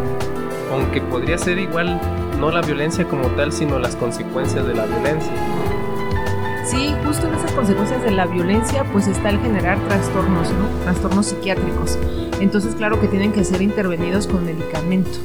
Y en este caso, pues yo lo que he estudiado es más bien como por encimita, ¿no? O sea, esta sintomatología asociada, digamos, de estrés postraumático subumbral, o sea, no es un diagnóstico total, pero si hay un estrés postraumático sí tendría que haber una, intervención ya especializada, ¿no? Psiquiátrica.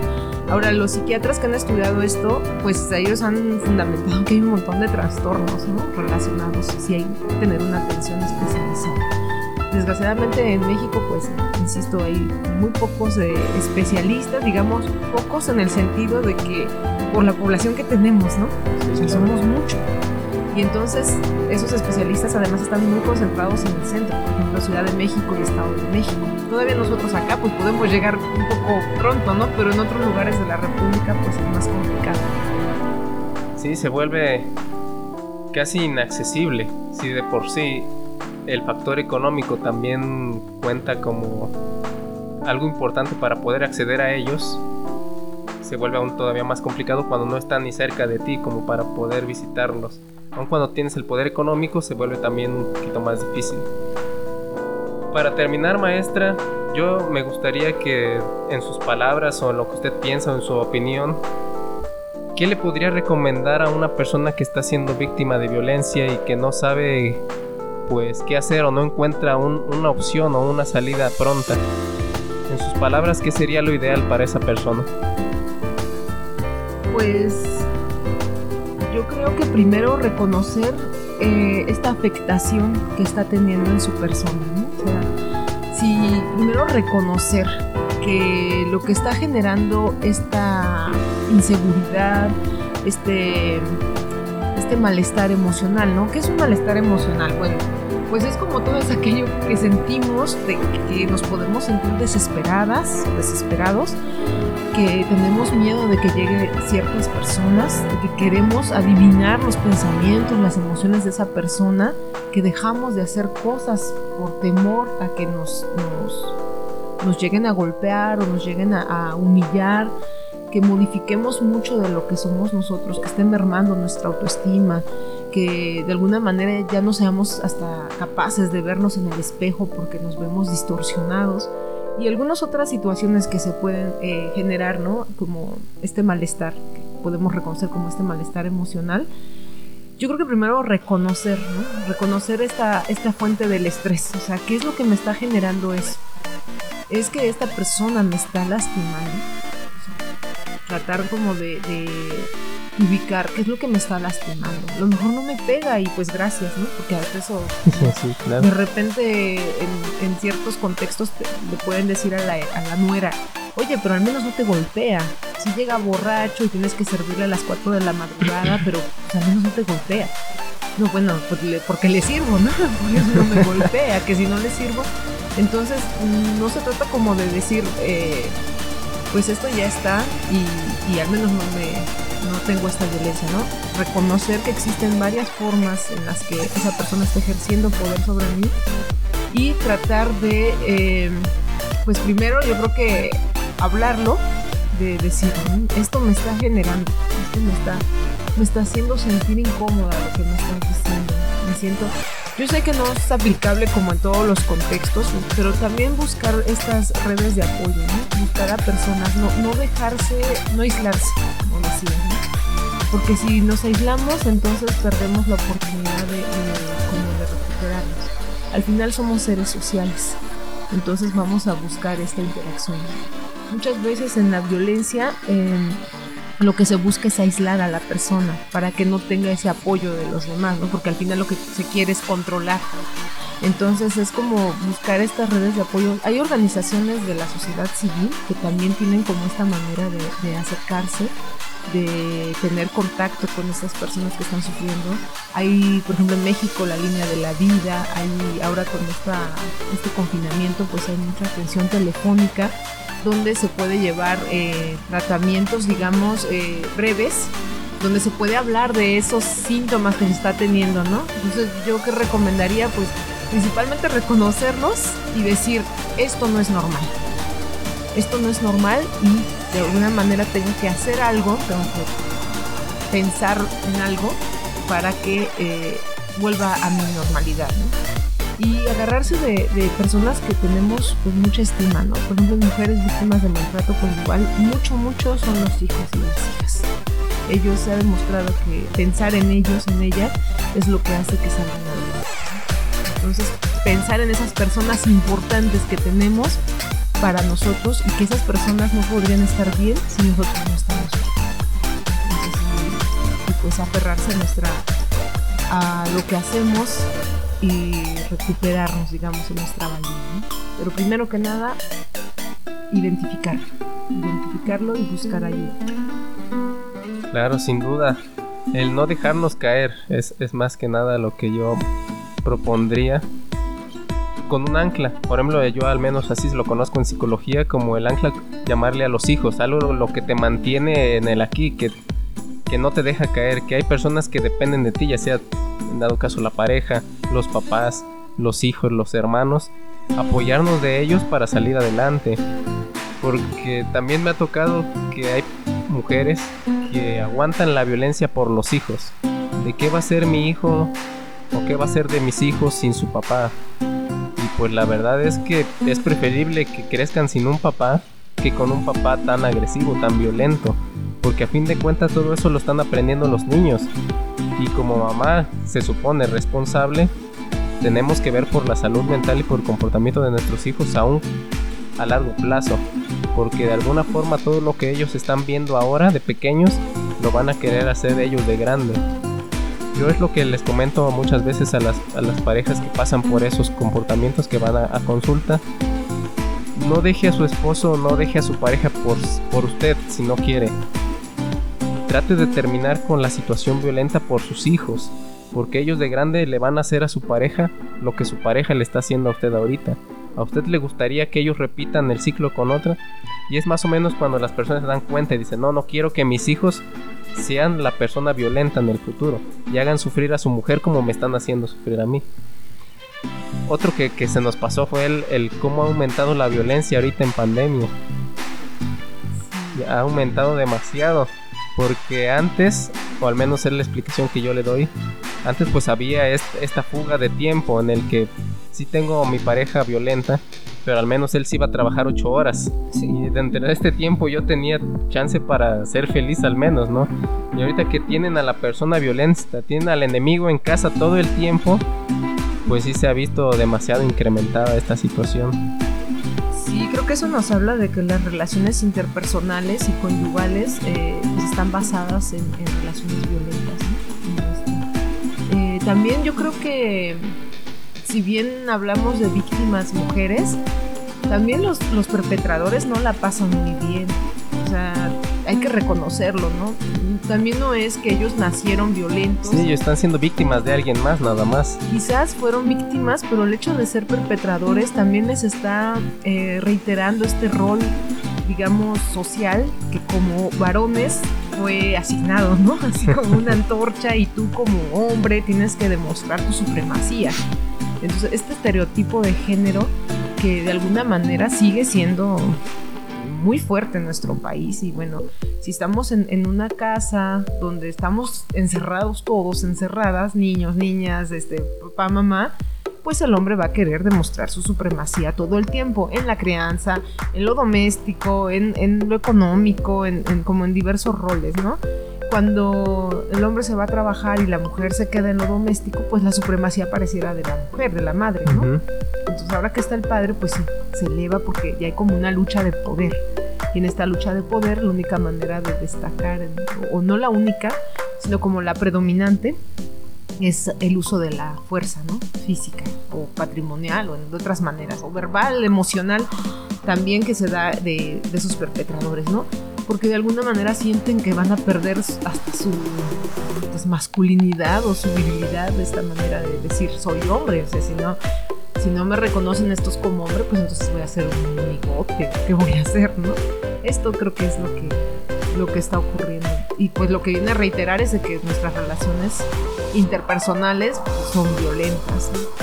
Sí, es, y es muy preocupante, la verdad porque antes parecía que obviamente sí la violencia era grande, pero no tomábamos el tiempo de que no era tan grande porque no tenía tiempo para violentar y ahora que tiene el tiempo lo hace, ¿no?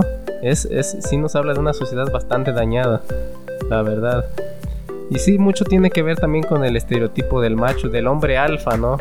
Que al menos a mí no me hace mucho sentido porque afortunadamente nosotros tenemos, o hasta en, comillas, yo siempre lo pongo, la parte racional, la racionalidad de decir, los animales se guían por la violencia, por el macho alfa, por ver quién es el más fuerte, pero no estamos en una sociedad de animales, ¿no? aparentemente, por eso pongo entre comillas, la racionalidad nos dice, él tiene sus características, yo tengo las mías, si tengo esta pareja es porque me eligió a mí por el resto, por encima de otros, porque a lo mejor yo tengo características que el otro no tiene. No tengo que demostrar que soy el mejor, porque en demostrar se, pierde mucho tiempo, así es como yo lo veo. Pero es, es un pensamiento que sí se, sigue predominando. Tengo amigos que hasta inconscientemente cuando llega otro chavo, cuando están con su novia, hasta se paran más derechos, sacan más el pecho y no lo hacen conscientemente, lo hacen inconsciente, es como que ven al otro y se cuadran más, hasta como que la voz la hacen más gruesa, como que aprietan, te aprietan la mano cuando te saludan más fuerte. Y a mí al menos cuando me pasa a mí de que veo a, a otro chavo cuando yo llego que hace eso, me da risa porque sé de dónde proviene y por qué lo está haciendo, ¿no? Por querer demostrarle de cierta forma a su pareja que él es el que manda, que él es el, el mejor de los que está ahí, ¿no? El más hombre, ¿no? El más hombre, sí. Sí, esto, por eso digo, no la pasa muy bien también los ¿no? O sea, también, y bueno, también hay chicas que, o mujeres que, pues también violentan, ¿no? Entonces, eh, pues la tienen más complicada todavía estos. Sí porque de repente son perpetradores, de repente son víctimas y entonces para nada es una relación saludable. Claro. Y aunque ahora que platico de esto hago reflexión de que muchas veces las mujeres propician que el hombre intente ser el alfa siempre. Porque ahora que hago memoria, me encuentro con chicas que quieren un macho alfa, que dentro de sus eh, estereotipos el hombre es el que sí propiamente tiene que ser el dominante por encima de los otros. Y cuando este no lo es, me ha tocado ver incluso con parejas mías que me dicen es que tú no me quieres o qué, ¿por qué no me defiendes de, por ejemplo, se me acercan otros hombres y tú no haces nada? Pues no, porque sé que ellos no van a intentar nada. Y si lo intentan, pues tú sabrás, ¿no? Si ellos te parecen mejor opción que yo, tú eres completamente libre. Y eso es lo que muchas veces a las mujeres no les gusta. Quieren que quieren sentirse tu mujer.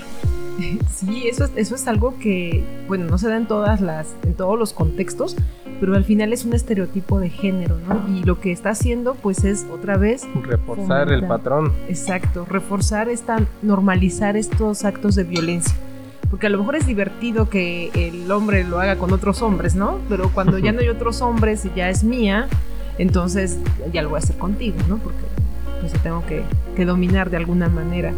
Entonces sí, yo, yo creo que siempre está esta opción de somos racionales, como bien dices, ¿no? Pero también en este razonamiento somos emocionales y no solamente somos animales, como para decir. Pero sí, los estereotipos sociales son muy fuertes. O sea, sí, es como esta exigencia, ¿no? De, ser hombre. Tanto que ni siquiera nos damos cuenta de que son estereotipos. Los tomamos como la verdad o como lo que es.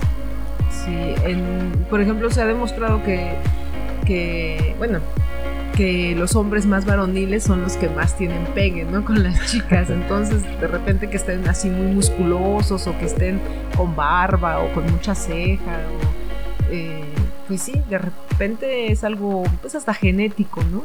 Pero el que ya se comporte como un macho alfa, o sea, eso ya no es tan divertido. Sí, ya, ya es más preocupante ese. Sí. Porque yo siempre, al menos no sé si, o bueno, es porque mucha gente no, no ha estudiado tanto el tema o no, no alcanza a comprender que siempre hay formas de saber cuando una persona va a ser violenta a futuro. Me toca mucho con, chicas que llegan a consulta que no, no, no, vienen quejándose de violencia en el noviazgo, sino que llegan quejándose de otra cosa. Pero a la hora de que explican su relación, dicen es que él cuando se enoja empieza a dar de golpes a la pared. Y óyeme, eso no es normal, eso no es bueno. Date cuenta que en el futuro puedes tú llegar a ser la pared, ¿no? Esa persona se puede llegar a descontrolar tanto que el golpe puede ir hacia ti en vez de la pared. Y son, son microacciones, o bueno, el golpear la pared no es tanto una microacción, pero son microacciones que nos pueden dar indicios de que una persona va a llegar a ser eh, violenta en el futuro claramente cuando no es capaz de regular sus emociones. Hay personas que con cualquier cosa explotan, que en las parejas cualquier conversación puede dar pie a una discusión, ¿no? El problema aquí sería por qué se aguantan a estas personas. Bueno, esto es impulsividad, ¿no? Se está como como que algunas personas son impulsivas y como dices, por la autorregulación emocional, ¿no? Básicamente, que es una habilidad socioemocional que no está desarrollándose.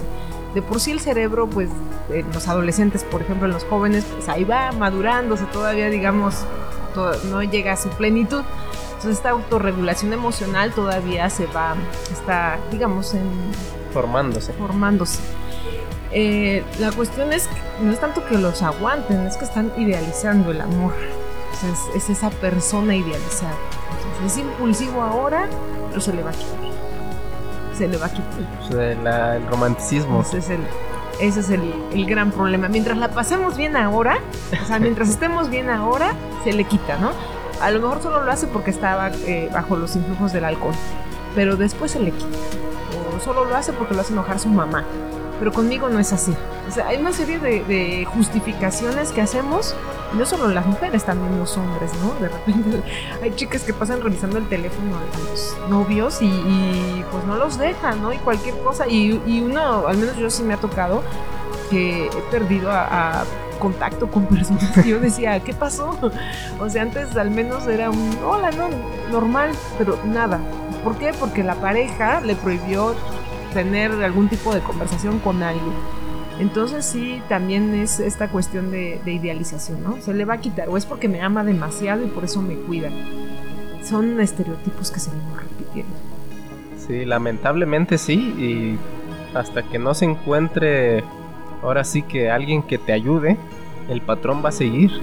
Es por eso que es tan importante acudir con profesionales, porque también aparte de las justificaciones y aparte de la romantización del amor que tenemos, el miedo también influye.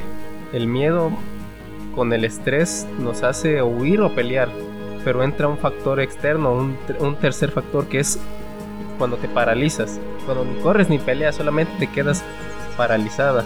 Y es a veces cuando se paraliza la persona, cuando la otra persona toma más fuerza, el violentador o la persona violenta toma más fuerza porque sabe que esta no va a reaccionar.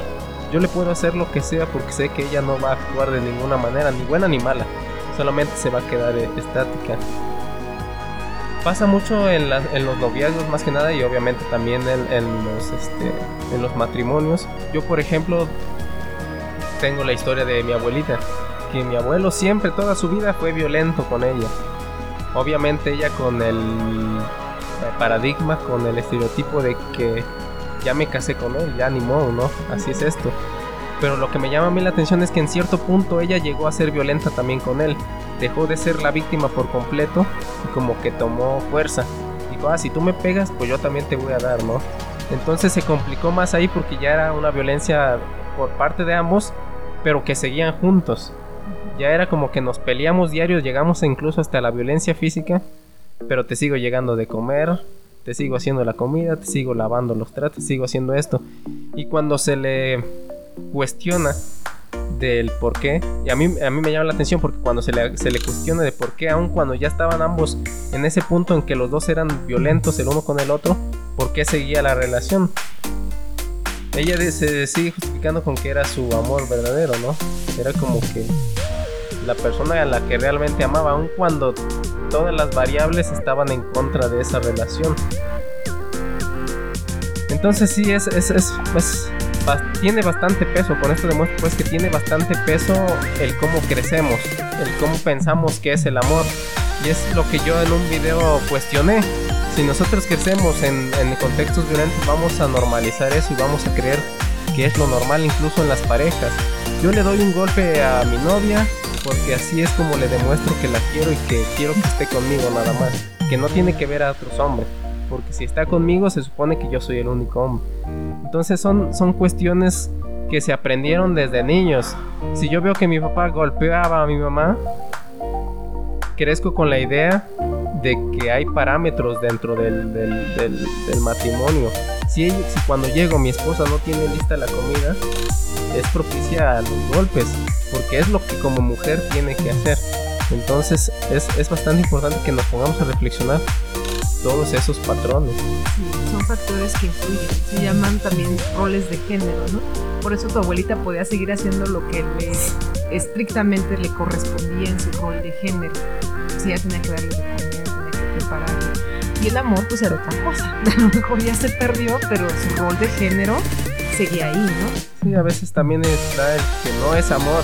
Confundimos el amor con, con cualquier otro sentimiento, incluso el apego. El apego es muchísimo, muy diferente a lo que es el amor realmente. Se llega a acostumbrar una persona tanto a otra que el terminar con ella se vuelve algo imposible. Ese también es, es, un problema muy grande que yo he visto mucho aquí, en, al menos en Tejupilco, con las personas con las que me rodeo. Saben que la relación no es funcional, saben que la relación no va a durar a largo plazo, pero aún así siguen con ella. Es como decir, pues va a durar lo que tenga que durar, aunque, aunque no sea lo que yo quiero, voy a seguir con ella. Y les cuesta demasiado terminar que incluso no terminan, pasan años y años en, en una relación en la que no es fructífera que no les va a dejar nada, pero no pueden terminar. Y no se puede romper, ¿no? Esa relación, como que hemos aprendido a ese tipo de relación y el tener otra diferente, pues no sabemos cómo actuar. Y bien dicen malo conocido que bueno por Sí. conocer, ¿no? Sí, todos esos dichos y creencias nos, nos pasan a, a, a evitar reconocer que no estamos siendo saludables, ¿no? que estamos sintiéndonos mal. Entonces no sabemos por qué nos duele la cabeza, por qué amanecemos con desgano, por qué solo podemos... De repente hay parejas, como dices, que, que yo los observo, son jóvenes, y los veo, pero están como vacíos. Están con otra persona, con su pareja y cada quien en su teléfono pero salen juntos, llegan juntos al lugar, eh, no sé, pasean, pero como que cada quien está en su rollo. No me refiero a, a- a que tengan actividades diferentes, sino que no hay como esa, como esa Conexión. Sí, exacto, esa conexión, ¿no? Esa, esa conexión que, que a veces se observa en las personas que están pues, enamoradas, ¿no? Pero es como irla sobre, sobrellevando, ¿no? Aunque también yo creo que no es, es tan, un tanto normal no estar conectados todo el tiempo. Yo creo que pasa lo contrario hoy en día con el- las redes sociales. Las parejas sienten que todo el tiempo tienen que estar juntas y tienen que estar amándose todo el tiempo, tienen que estar enmieladas todo el tiempo, porque es lo que las redes sociales muestran que es el amor o cómo debe ser una pareja. Yo al menos creo que no todo el tiempo tiene que ser así, ambos tienen que tener su espacio. Aun cuando estén juntos, no tienen por qué estar tan conectados, tan... Es como yo lo veo. Y es un estereotipo que yo creo que se está formando ahora en las relaciones. En las que tiene que ser amor, 100% amor todo el tiempo. Y si no estás demostrándole 100% amor al otro, entonces no es amor. Busca otro. Sí está complicado, ¿eh? Porque yo lo entiendo como que a lo mejor estás con esa persona media hora, una hora y estás conectado con él, pero entiendo que no vas a estar todo el tiempo con esa persona, ¿no? Eh, sin embargo, bien dices, actualmente es diferente. o sea, ya en las redes sociales pues, se están comunicando todo el tiempo y pareciera que eso sí es amor. O si te pongo una publicación donde digo que te amo, entonces tú me tú valoras que estoy amándote, ¿no? Quizás en mi manera de, de, de pensar en la juventud pasada, pues no era esa la manera de expresar el amor, ¿no? Sino era estar con la persona, hacer cosas juntos, eh, tener intereses similares, metas en común, eh, pues un tanto respetarse en, esta, en estos espacios, ¿no? A veces hay cosas que, no queremos hacer con el otro y pues que las haga solo, no sola. Entonces, esto como esta manera, ¿no? Pero bueno, se va aprendiendo también a amar y creo que acabamos hablando del amor cuando empezamos hablando de violencia porque pues va muy ligado, ¿no? Va, va en esta situación de qué tanto podemos permitir que ejerzan ese daño o recibir ese daño físico o emocional cuando tenemos esta emoción de- del amor. Claro. Y un punto importante para no caer también en todos esos eh, son los límites. Al menos yo recomiendo en las parejas, antes de que empiecen, poner parámetros, poner límites de cuánto voy a aguantar, cuánto voy a ser capaz de hacer. Porque al menos he visto que ahora ya las relaciones obviamente ya no son como antes, en las que el hombre la pretendía a la chica hasta por meses, ¿no? Con detalles, con cartas, no iba a su casa por, por miedo a los papás o algo así, se veían casi en secreto, ¿no? Ahora obviamente las relaciones han cambiado mucho más, hasta el punto en el que hasta el punto en el que no pasan a veces ni una semana en que empiecen ya a ser novios. Es como que si se dejaran guiar por una conexión sobrenatural en la que conectamos ya seamos novios, ¿no? Y no se conoce a la otra persona, no se conoce ni sus mañas, ni sus hábitos, ni sus acciones, ni a qué se dedica a veces. Conozco parejas en las que les preguntas si tu novio a qué se dedica. Pues no sé, no me ha dicho. ¿Cuánto llevan de novios? No, pues tres meses. Oye, pues se puede estar dedicando a cualquier cosa el chavo y tú ni en cuenta, ¿no? Entonces han cambiado bastante la relación. Y obviamente regresando a lo que decía de, las, de los límites, de los parámetros como pareja son muy importantes. Porque si desde el principio la otra persona sabe lo que vas a ser capaz de aguantar y hasta dónde vas a ser capaz de llegar, va a ser más difícil que la otra persona quiera romper tus límites. Obviamente una persona violenta siempre va a tratar de medir tus límites. Va a decir, si hasta aquí aguanta, la voy calando, la voy calando, la voy calando, hasta que sus límites de esa persona se vuelvan nulos, y es lo que pretende el violentador, que la otra persona no tenga un límite para aguantar mi violencia. Pero obviamente siempre hay que ser conscientes, ¿no? De hasta cuánto nosotros mismos. La otra persona no podemos cambiarla, pero sí podemos cambiarnos a nosotros mismos, saber hasta dónde vamos a llegar. Porque, como ya lo mencionabas, el ponernos excusas, el justificar el comportamiento del otro es el mayor daño que nos podemos hacer a nosotros mismos. Porque si de a priori decimos es que me violenta o me revisa el celular porque me quiere, porque tiene que estar seguro de que yo lo quiero y todo esto va evolucionando. Me acuerdo de un meme que decía antes la prueba del amor verdadero pues era la relación sexual, ¿no? Ahora la verdadera prueba del amor es pasarle la contraseña del Facebook al, al novio. Y no tiene por qué ser así. No tienes por qué dar ninguna prueba de amor a nadie. Si esa persona está contigo es porque confía en ti y, porque el amor está ahí. No necesitas probarle de ninguna manera al otro que lo quieres. Simplemente el otro tiene que aceptar pues como eres, ¿no? Sí, bueno, eso sería como la relación mundial. Pero algo que también pasa y a veces cuando estamos en contextos así donde lo común es ser violento o tener ese tipo de relaciones, eh, a veces responden, ¿no? Estas personas, ay, pues entonces búscate a alguien que sí te entienda o búscate uno que no sea como yo y así hasta es como una grosería, ¿no? Es que sí existen, o sea, sí hay relaciones así, no es que sean tan ideales, pero sí existen, o sea, no son imposibles. No son imposibles. Estamos acostumbrados a estas relaciones, estamos observando estas relaciones, pero no quiere decir que no sea posible. Como decías, ¿no? Esta utopía tal vez, yo creo que es una posibilidad. Sí, el chiste es saber aguantar, porque también pasa mucho actualmente en que la persona que no tiene novio o no tiene novia es como vista como una persona triste obviamente esa persona es muy triste porque no tiene pareja, no tiene con quién compartir, no tiene alguien que le escuche o la ame. Cuando debe ser también vista o estereotipada ya como que la persona que está sola no es que esté sola porque quiere a veces o está sola porque quiere. Hay muchas personas que disfrutan su soledad. Hay personas que son más felices estando solas que con pareja. Por ejemplo, yo soy una de ellas. Yo puedo estar en pareja o solo y soy igualmente feliz porque no dependo de que otra persona esté conmigo. Y pasan muchos jóvenes así, que porque todos mis amigos tienen pareja, yo tengo que tener también, porque soy visto como la pobrecita, ella no ha encontrado a alguien quien la quiera. Y en esa desesperación de buscar a quien sea que esté con nosotros, es donde perdemos la ocasión de encontrar a la persona que cumpla más nuestros estándares o que cumpla más con lo que nosotros queremos. Yo es lo que les recomiendo, por ejemplo, a los jóvenes, la paciencia. No al primero que llegue a hablarte bonito, le digas que sí. Tú tienes que conocerte a ti mismo y conocer qué quieres en la otra persona para que sea una relación pues que funcione, ¿no? Porque sí veo que y eh, tengo como dos tres amigas que se casaron y tuvieron hijos con una persona que a principio no querían, pero esa persona les insistió tanto que al terminaron cediendo y ahora pues están casadas, tienen hijos pues obviamente no son felices, ¿no?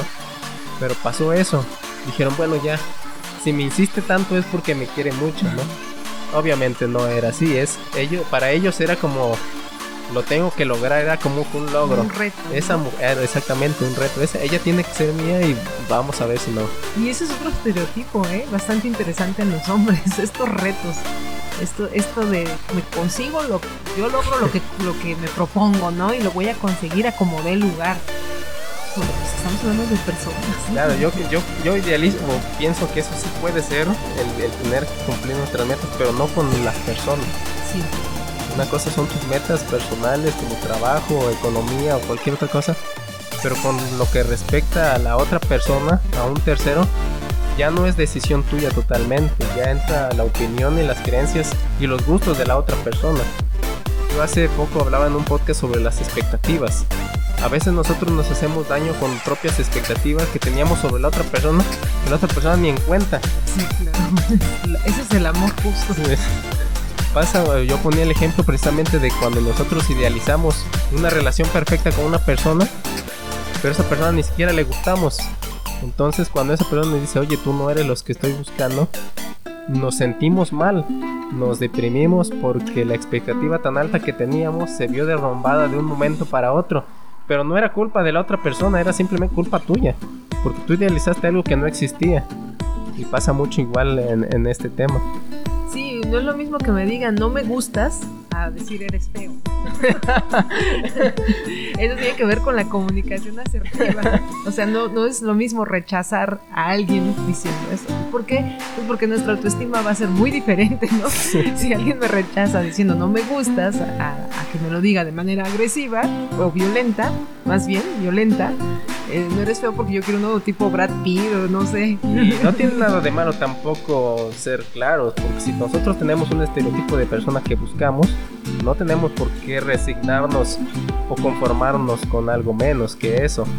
Y en este tema es, es interesante lo que pasa con los hombres, porque al menos a mí me ha pasado, y lo digo de forma este, académica, científica, aquí para solamente reforzar el, el argumento, no, no de forma egocéntrica, pero al menos a mí me ha pasado que veo amigos que son rechazados por otras mujeres y no pasa nada. Es como que el chico se le declaró, ella le dijo que no porque no le gusta, estás feo, como usted dijo.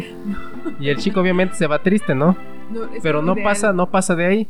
Pero cuando pasa lo contrario, en el que un hombre rechaza a la mujer, me ha tocado en ocasiones en las que llego a crear buena amistad y esa amistad a veces se ve malinterpretada, en la que pues la chica a veces eh, piensa que puede haber algo más, pero al menos cuando yo tengo bien puestas mis expectativas y mis estándares,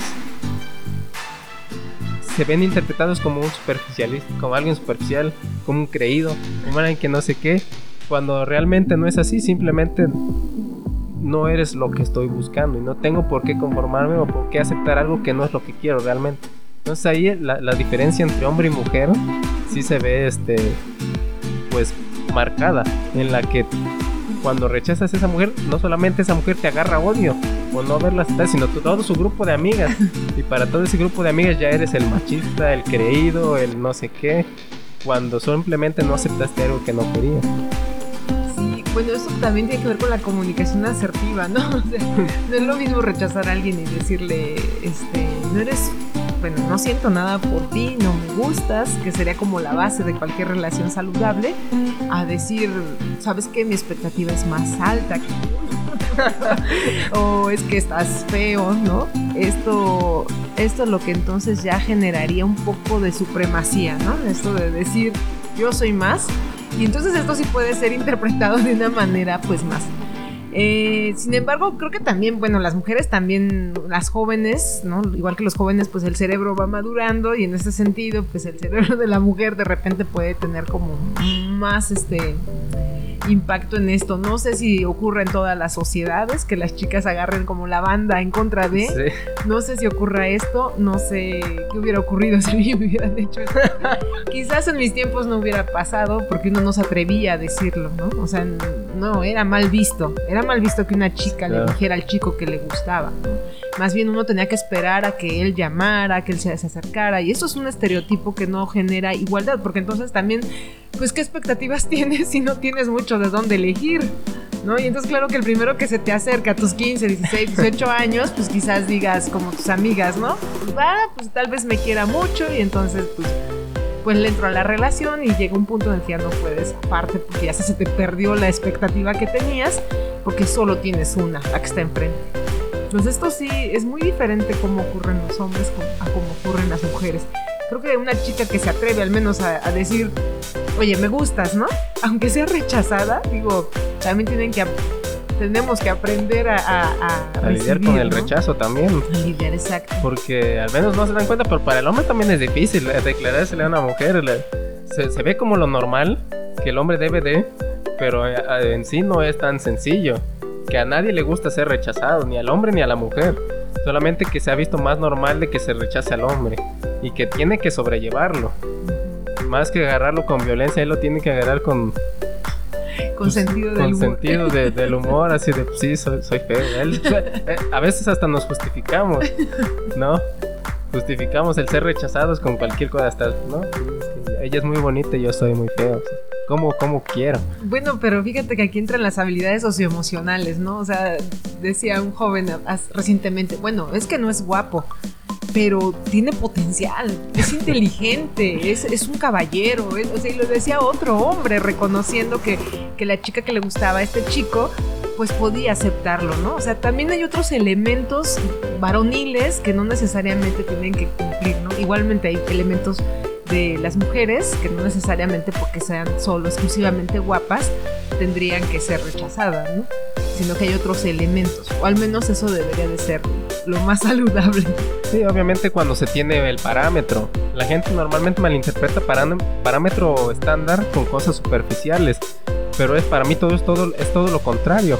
Porque tener un parámetro o tener un estándar significa tener toda una gama de habilidades o, o, aspectos que tiene que tener la otra persona. No solamente lo, lo físico.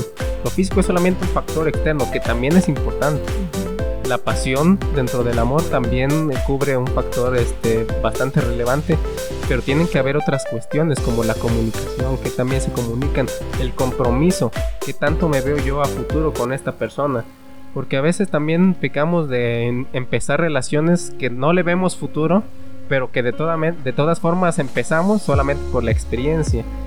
Y en esta, en esta aventura de la experiencia no sabemos qué está pensando la otra persona quizá la otra persona sí nos está viendo como un eh, como una persona o un amor con la que se ve a, futuro, ¿no? O a largo plazo y nosotros solamente estamos jugando con ella.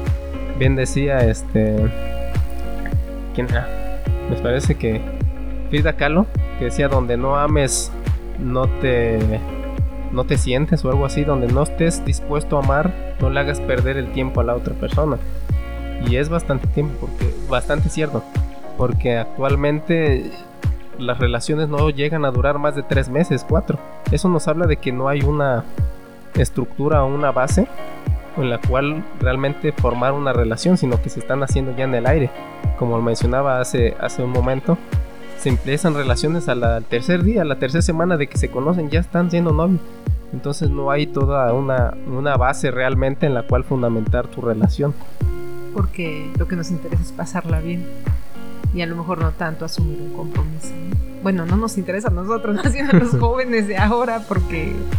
Y principalmente a los jóvenes muy jóvenes, ¿no? A los de 15, 16, 17. Todo es un aprendizaje, porque obviamente ellos obtienen o apropian esa ideología de disfruta la hora o las recompensas a, a corto plazo por toda la tecnología y por toda la forma en que se mueve el mundo incluso en las redes sociales la tendencia está a clips muy cortos, hasta 5 segundos. Porque los jóvenes quieren prisa, quieren rápido, quieren, ya vi este video, paso al siguiente, al siguiente, al siguiente. Es por eso que incluso este formato de podcast que dura hasta horas es toda una contracorriente a lo que quieren los jóvenes, pero que aún así hay un nicho específico que sí los escucha.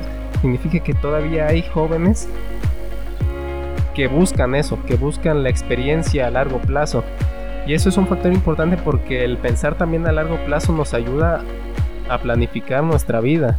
Si nosotros nos guiamos solamente por el corto plazo es muy difícil que después tengamos una base sólida de lo que con la cual desempeñarnos en nuestra vida. Sí, definitivamente es un aprendizaje, ¿no? Y bueno, por un lado ellos tienen que aprender y por otro lado nosotros a veces involucrados en la educación o ya sea como formadores, como padres de familia, como educadores, pues también tenemos que reconocer esto, ¿no? Del principio del placer. Lo que ellos quieren es estar satisfactoriamente. Claro, y trabajar. A veces nosotros incluso como psicólogos no sabemos cómo llegar a los jóvenes.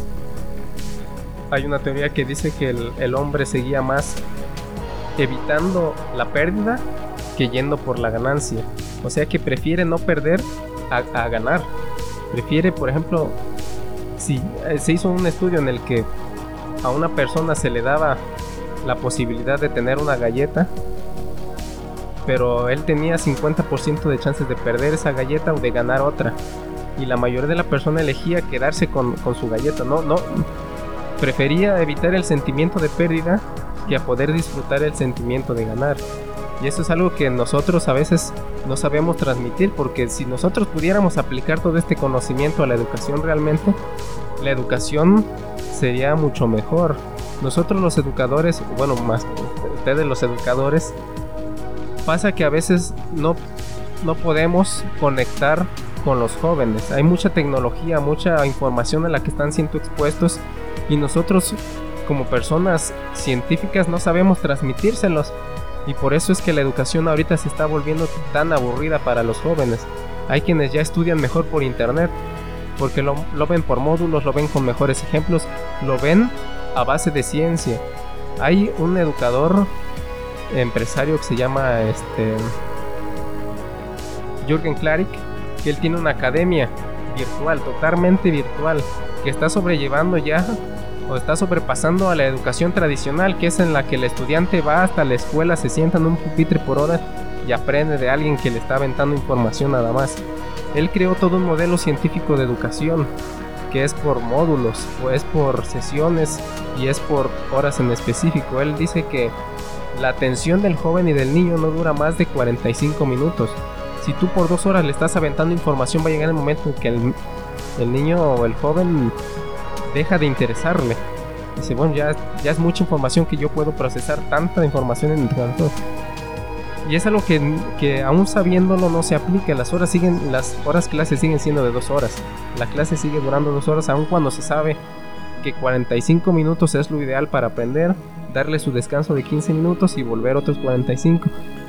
También hay un problema ahí, porque no se está aplicando realmente el conocimiento a la educación. Sí, realmente no sabemos a veces cómo utilizar todo lo que sabemos porque no lo integramos. Bueno, maestra, esto realmente fue muy interesante, muy fructífero. La verdad, yo aprendí mucho y yo estoy seguro que las personas que nos escucharon también y se dieron cuenta quizá de cosas que no, no tenían tan presentes. ¿Hay algo más que usted desea agregar? Pues no, creo que, bueno, sí, quizás sí, más bien, eh, primero que nada reconocer, ¿no? Y agradecer que, hablar de este tema no siempre es tan cómodo y sin embargo entrarle de frente, digamos, es lo mejor que puedes eh, hacer, ¿no? Como profesionista, como comunicador, porque esto también es una comunicación y para todos aquellos que nos están escuchando, pues que, reconozcan de alguna manera esos actos que son violentos, que se reconozcan como víctimas, no pasa nada, o sea, no, no es, me reconozco como víctima y este estereotipo negativo que tenemos de, ah, ya, te, ya eres la víctima. No, no, o sea, soy víctima porque estoy sintiéndome mal y entonces necesito modificar algo, ¿no? Pero también reconocernos como perpetradores y qué es lo que nos obliga a comportarnos en esta supremacía.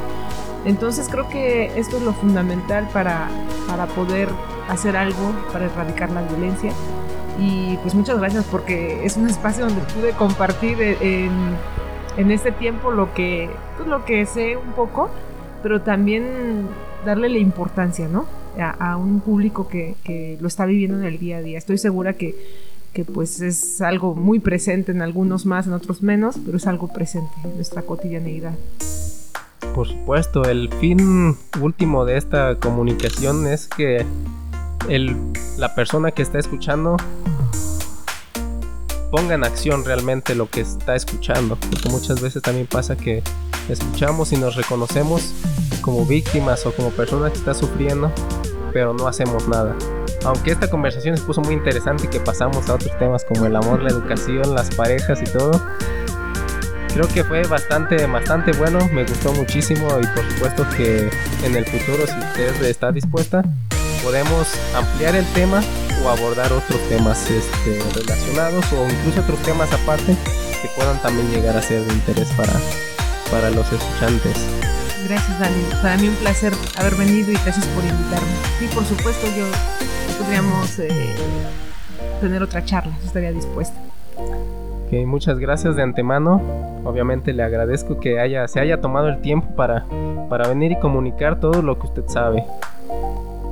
Y bueno, esto sería todo por la transmisión de hoy. Si usted llega a tener alguna duda, aclaración, puede comunicarse con nosotros en nuestras redes sociales.